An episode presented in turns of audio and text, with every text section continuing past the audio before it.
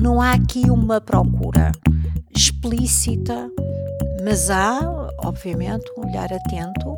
Colocando em causa essa tal limitação do, de como se a arte tivesse gênero, e essa é uma das grandes problemáticas de nós também falarmos nas mulheres artistas. A arte faz-nos refletir sobre o mundo, pensar e sentir a partir de diversos pontos de vista. Entre artistas e o público, há as pessoas que constroem pontes. Como é ser curadora e feminista? Quais são os desafios de programar um espaço cultural e trazer reflexões sobre as desigualdades de género? Não há um programa, não há um, não há um formalismo. Faz parte da nossa natureza. Manuela Matos Monteiro é cofundadora das Galerias Mira, no Porto. Nós inicialmente pensávamos em ter uma galeria dedicada à fotografia, mas depois isto cresceu de uma maneira que nos ultrapassou. E, portanto, isto passou a ser não uma galeria de fotografia, mas um projeto maior que é multidimensional. Eu costumo dizer que não somos galeristas no sentido tradicional do termo, mas muito mais ativistas sociais. Portanto, a nós interessam-nos muito os projetos que têm também ressonâncias sociais. E, portanto, eu direi que os projetos aqui são projetos com empenho uh, social, com várias cambiantes, com diversas expressões mas para nós esse é o ponto.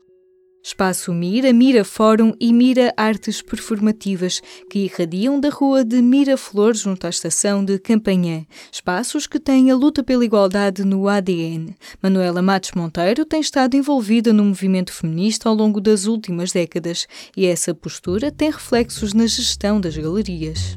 Quem é feminista, quem pôs na ordem do dia sempre a questão feminina, é inerente. Não há um programa, não há um, não há um formalismo. Faz parte da nossa natureza. Uh, essa abertura, essa disponibilidade e ter sempre em atenção a questão de género. Uh, mas não como um programa formalmente assumido. É um pouco como respirar, a gente está a pensar que respira, mas respira e respira com cadência, senão até morre. No caso, não há aqui uma procura explícita, mas há, obviamente, um olhar atento e olhando para a história das nossas exposições, eu direi que a representação, inclusivamente das mulheres, não nos desmerece. Não nos desmerece. Uh, acho que poderia ser melhor, mas há essa, essa matriz. Um olhar atento que também percebe que as mulheres artistas têm menos visibilidade. As razões para esse apagamento são complexas. Há mulheres com uma qualidade artística, ou seja ela de que expressão for, e que não ousam aparecer como, por exemplo, um homem com o mesmo nível ousa. Isto tem a ver muito com a educação, tem muito a ver com a cultura, tem muito a ver com o preconceito que há se uma mulher é mais afirmativa, ah, está-se a armar, está, parece um homem. Portanto, há toda, eu acho que uma autocensura no sentido de um apagamento, se quisermos, de um aquietamento, estarem mais quietas. Eu isso acho que sim. Um apagamento que para Manuela Matos Monteiro pode ser contrariado através de trabalho de fundo, de procurar e atrair novos olhares sobre o mundo. O que eu penso é que tem que haver uma preocupação por parte quer dos curadores, dos diretores artísticos, uma preocupação em eh, tentar eh, que as mulheres que são artistas ousem também dizer que estão presentes, porque muitas vezes até se tenta desafiar e as pessoas retraem-se. Retrai-se mais uma mulher do que um homem. Isso eu noto para além daquelas que têm uma voz assertiva e que depois, quando aparecem, como têm uma grande assertividade, também foi dessa maneira que chegaram ao lugar que chegaram, depois também não são muito bem vistas. Portanto, acho que aqui há também um trabalho a fazer-se que é que as mulheres apareçam. Esse é que é, grande, é o grande desafio, não é? é as mulheres terem a confiança de ousar, porque são também áreas de poder. Mas são áreas de poder menos explícitas que noutras áreas. Portanto, estamos aqui naquilo que eu chamaria um terreno, um terreno hum, complexo, muito complexo e eventualmente razoavelmente armadilhado. A responsabilidade pela gestão de espaços culturais permite incluir temas como a igualdade de género na programação e, principalmente, criar espaços para debater e refletir. É assim que, no espaço Mira Artes Performativas, Manuela Matos Monteiro e Ana Rocha têm programado a série de conversas Também o M.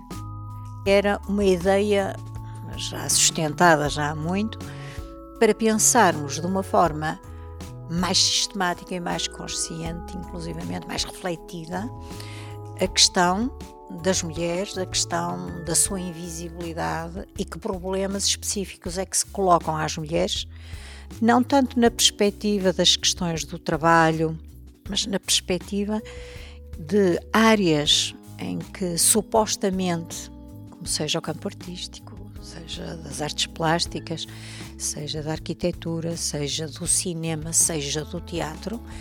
Portanto, ambientes que nós até à partida pensaríamos mais abertos, mais disponíveis a dar essas vozes, nós depois constatamos que os problemas subsistem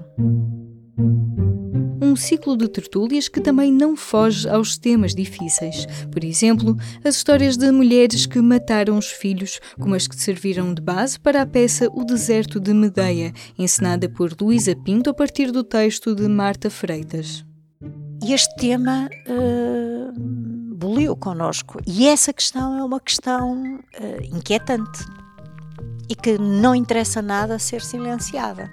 Porque eu acho que é muito mau se nós, enquanto feministas, silenciamos questões porque são incómodas. Falar sobre os desafios para as mulheres na sua diversidade e sem espartilhos.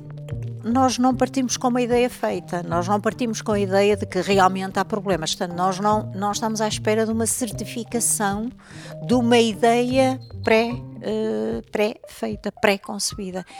E nós achamos que esta atitude é muito importante porque senão também não temos pensamento livre, não é? E portanto, se me perguntar como é que vai ser, eu não sei como vão ser os depoimentos delas. Nós queremos genuinamente saber. Portanto, a nossa atitude é lançar os temas e depois ouvir.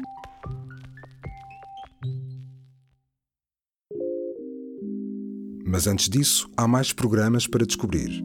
Em público.pt barra podcasts pode ouvir sobre política, desporto, questões de género ou humor, porque o público fica no ouvido.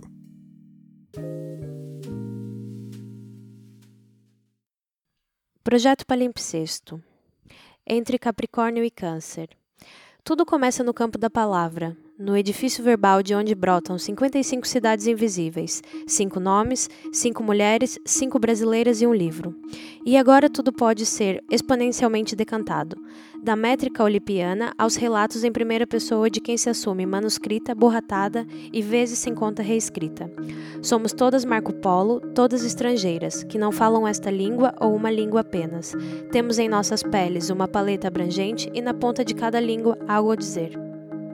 No final de julho foi inaugurada na Casa das Associações, também no Porto, a exposição Palimpsesto, o projeto final de mestrado de Isabel e Santiago, onde questiona os limites da prática curatorial. Dentro do, do mestrado, eu optei por uma abordagem transdisciplinar. Fui buscar a literatura, uma referência, que é o livro Cidades Invisíveis do Ítalo Calvino, e então assumir esse conceito de palimpsesto, que vai buscar camadas pré-existentes e em que há um processo de reescrita, mas que aquilo que estava por trás continua a ser visível. E a partir daí é, resolvi convidar um grupo mais heterogêneo de, de artistas de diferentes áreas e convidei então cinco mulheres, todas elas brasileiras. Ofereci o livro e foi curioso porque na, no início nós não definimos que seria uma abordagem feminista no sentido temático da coisa. Não é vamos trabalhar as questões de gênero, não. Isso não foi, não foi pré-definido. Mas como somos todas feministas e todas mulheres e temos toda essa, essa vivência, esse posicionamento também, foi bastante natural. A especialização em estudos museológicos e curatoriais na Faculdade de Belas Artes do Porto levou Isabel e Santiago a refletir sobre os desequilíbrios de poder na sociedade em geral e no mundo da arte em particular. Neste contexto, o que pode ser uma curadoria feminista? Essa exposição em específico não tem uma temática feminista, os trabalhos se desenvolvem nesse contexto porque essa abordagem curatorial feminista é, sobretudo, um posicionamento crítico contra tudo que é hegemônico. Ou seja, nessa abordagem, tanto as peças que vão ser apresentadas, como o enquadramento, que no fundo é o olhar curatorial, e todo o conhecimento que é produzido à volta desses objetos também, vai ser assumidamente político. Não só no sentido de discutir as questões de homem e mulher e o gênero, né, a construção sociológica do gênero, mas também as estruturas de poder. Para Isabel e Santiago, o trabalho de curadoria também passa por garantir que há espaço para refletir e incluir diferentes perspectivas.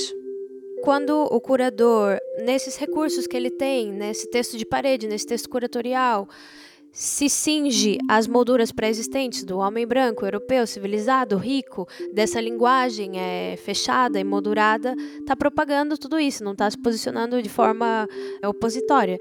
Então é importante, dentro dessas limitações, conseguir encontrar estratégias da linguagem inclusiva, de permitir se possa criar um espaço de diálogo, de, de pergunta sobretudo, deixar no ar algumas questões e fornecer para quem vem algum material didático que é para quem chega, mesmo não tendo uma formação artística, consiga, pela relação dos objetos no, no espaço, criar o seu próprio discurso. E que exemplos destaca de exposições com uma abordagem feminista? Muito próximo a isso que eu também procuro defender e concretizar Está a exposição Aurélia, Mulher Artista, realizada no Porto há cerca de um ano e meio pela curadora historiadora de arte Filipa Vicente, em que ela trata o espólio da Aurélia com enquadramento feminista, mas sem ser uma exposição sobre a temática feminista. E eu acho que a Filipa fez isso de uma maneira muito perspicaz, porque antes mesmo de entrar na exposição, ela coloca uma cronologia contemporânea à vida da Aurélia de Souza e traz para essas datas marcos da história puxando os grandes acontecimentos feministas. Então dá para entender que a Aurélia se desloca para estudar fora, porque as mulheres, as mulheres não é permitido um estudo sério, digamos assim, da arte, e que ela é de fato uma mulher que viaja, uma mulher que se educa e uma mulher que é percebida pelos seus pares enquanto artista, embora haja aí uma problemática, não é? Que dizem que ela pinta como um homem. E eu acho que a Filipa resolveu isso de uma maneira muito genial com o título Aurélia, Mulher Artista. É, realmente colocando em causa essa tal limitação do, de como se a arte tivesse gênero. E essa é uma das grandes problemáticas de nós também falarmos nas mulheres artistas, na arte feminina ou na arte feminista. Isabel e Santiago relembra que mesmo artistas e trabalhos que rompem claramente com as estruturas de poder podem ver a sua mensagem suavizada de repente todas as lojas de roupa para adolescente têm a figura da Frida estampada nas t-shirts, nos cadernos e nas malas, tote bags. E o que nós assistimos é a banalização de um ícone que foi tão importante dentro da não só da, da história da arte, mas também da história política e que de fato não há um discurso que se preocupe em enquadrar quem ela foi, por que, que ela está ali, qual a importância de, de ser Frida Kahlo, qual é o statement por trás de alguém que vista essa roupa que não apenas uma apreciação estética. Isso acontece e continua a acontecer com as Guerrilla Girls, que foram, digamos assim, as precursoras do, do feminismo pop no sentido de visibilidade, não é? porque elas utilizam dessa linguagem dos média e do past-up das paredes, uma linguagem mais urbana, mais popular, com uma linguagem visual mais apelativa.